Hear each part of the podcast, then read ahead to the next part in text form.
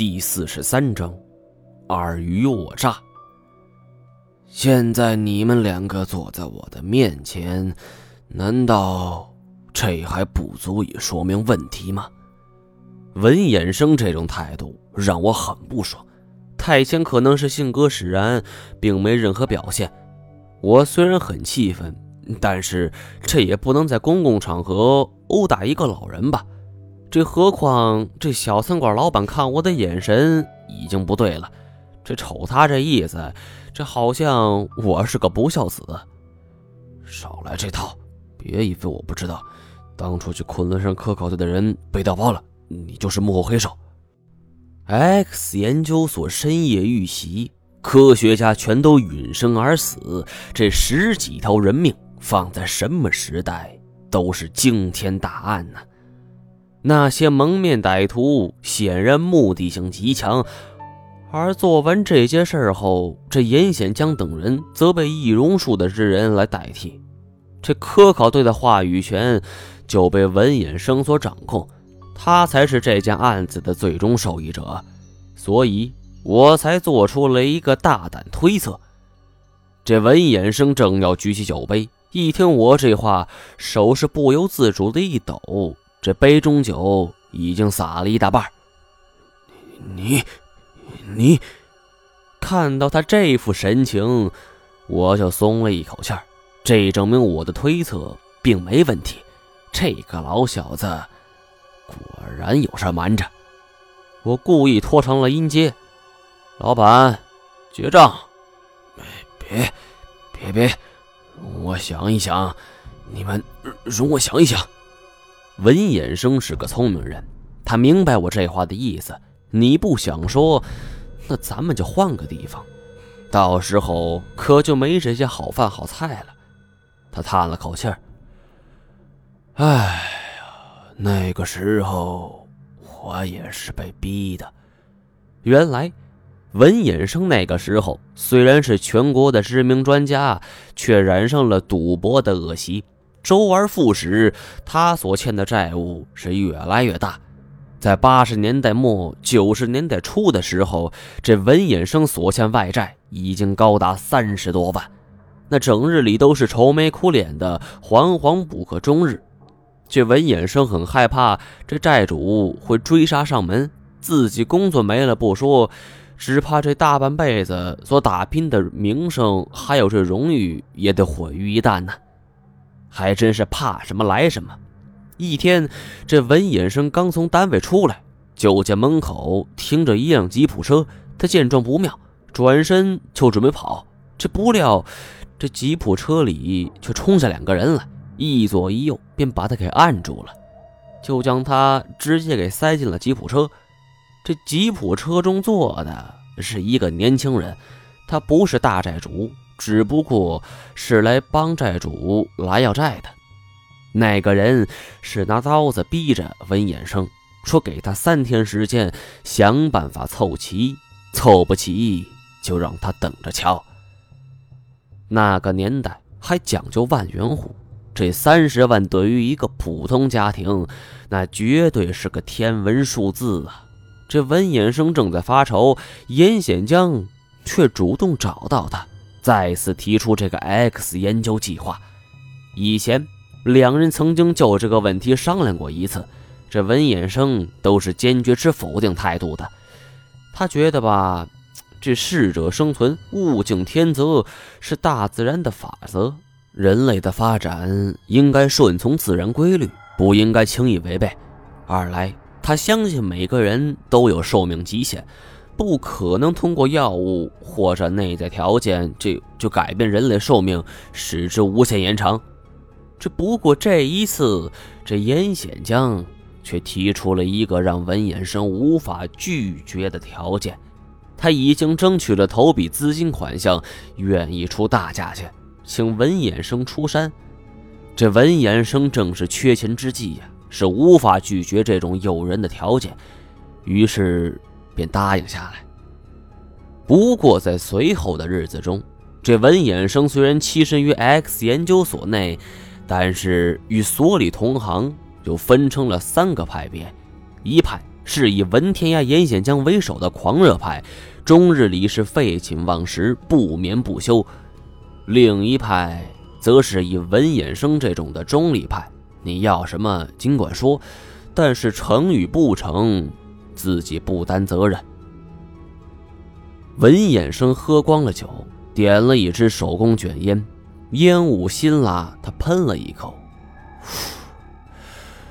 还有一派，就是你和马航这些年轻人，你们属于反对派吧？一想也并不难理解。当时严显江和文天涯虽然岁数不大，但可以说已经过了半辈子了。再加上他们俩一直是体弱多病，有了名声和权力，那人反而就会怕死。不像你们年轻人顾虑的并不多。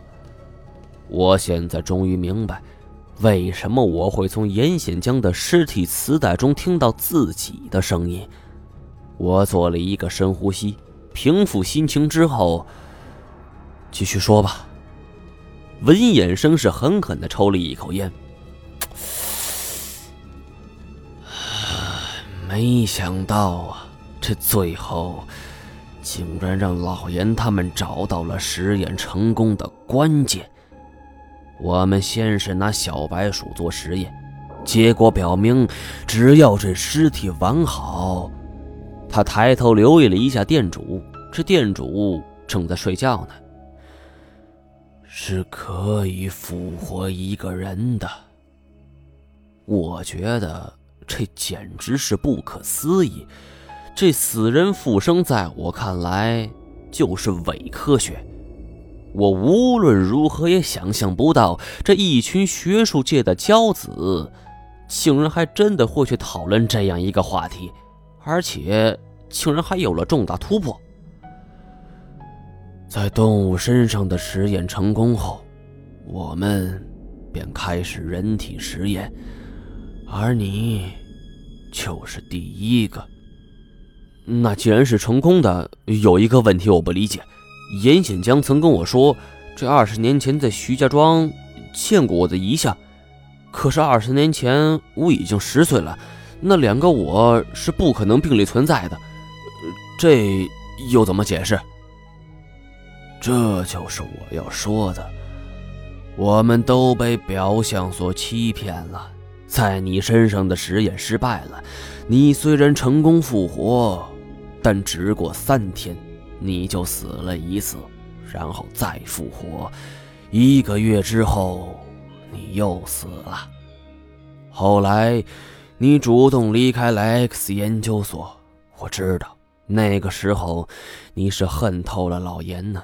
一个人死去活来的感觉，我从你的脸上看到了极其失望的表情。实验失败了。但是老文和老严却以更高的热情投入到这里边，他们不断改良计划，不断修正方案。终于，半年过去了，这研究所里已经有七八个人被当作实验品，其中第二个实验品就是你女朋友叶欣欣。你的实验失败之后，他自愿站了出来，而老严为了把我们跟他们都绑在一起，就干脆让我们每一个人上前，一个人捅了叶欣欣一刀。说到这儿，这文衍生的表情突然大变，他颤巍巍地抬起两只手掌，我们的手掌都沾满了血，都沾满了血。这一嗓子吼的是撕心裂肺，就在一旁睡觉的老板都醒了。咋的？你们要一盘鸭血呀？嗯，没事没事。我摆了摆手，老板嘟囔两句，翻身又睡了。文衍生红着眼睛，这时仰脖举起酒瓶就直接对瓶吹。疯了！那个时候的严贤江已经疯了。我们杀了叶欣欣后，他虽然复活了，但并不是尸体复活，因为我记得很清楚，我们我们将他的尸体丢到河里，而且还有最重要的一点，这复活的人难掩身上的湿气，这也是老文老严他们最头疼的。每一个复活之人，这身上或多或少都带着死人的气息。就在这个时候，不知道他们从何听到，说这昆仑山的深处有一株换人藤，是可以去除这种湿气的。所以，你们组建了这支昆仑山科考队。我忽然想起。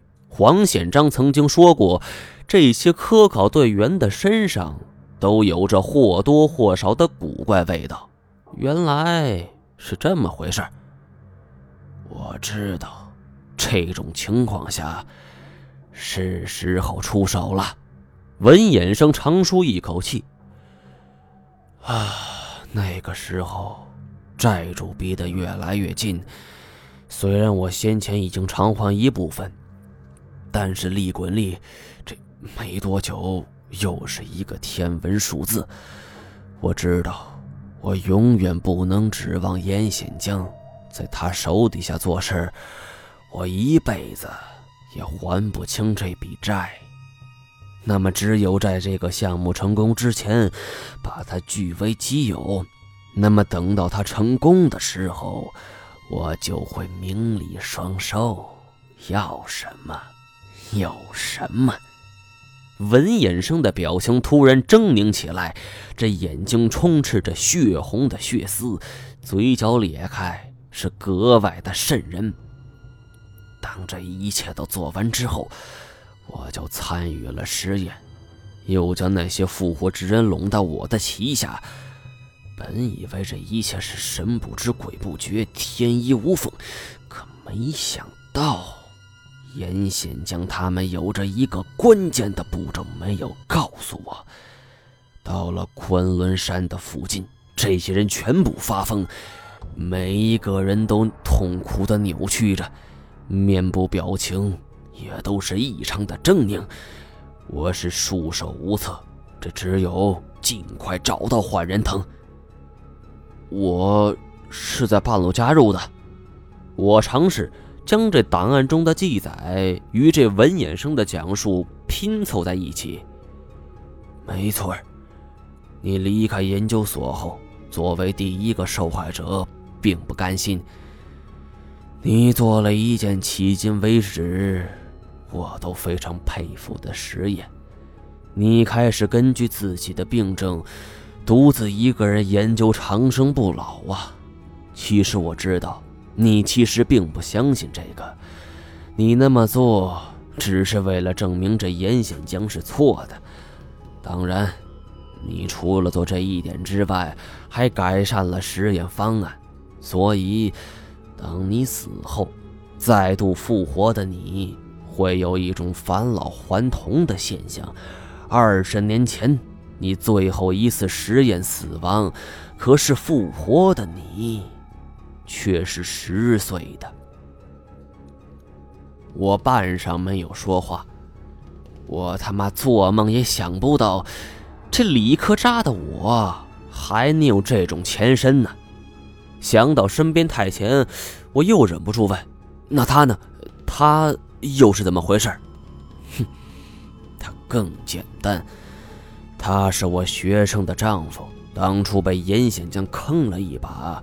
成了一个无辜的受害者，怎么说？这件事儿说来话很长了，我也是后来听说的。咱们那一次去昆仑山，我在到达目的地之后就把他给送走了，可谁能知道他半路折了回来，发现了假冒科考队的秘密。他知道。必然是这科考队出了问题，于是赶忙去了内蒙。没想到，这个时候老严他们都已经在研究所复活了。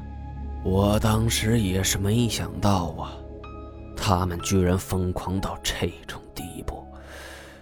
这未完全成功的实验，他们竟然敢亲自就去尝试。说完，文衍生上下打量太前：“你是神猎手，当年捕虎捕熊，多威风啊！可是，你能收拾动物？”却收拾不了严显江。这话什么意思？严显江是见猎心喜，这小太的身体素质和身手都是异于常人，这对于严显江来说，绝对是一个上好的实验品。听说你被他一杯茶，也就是他给你喝了一杯茶，就把你给迷晕了。人心难防。人心难防啊！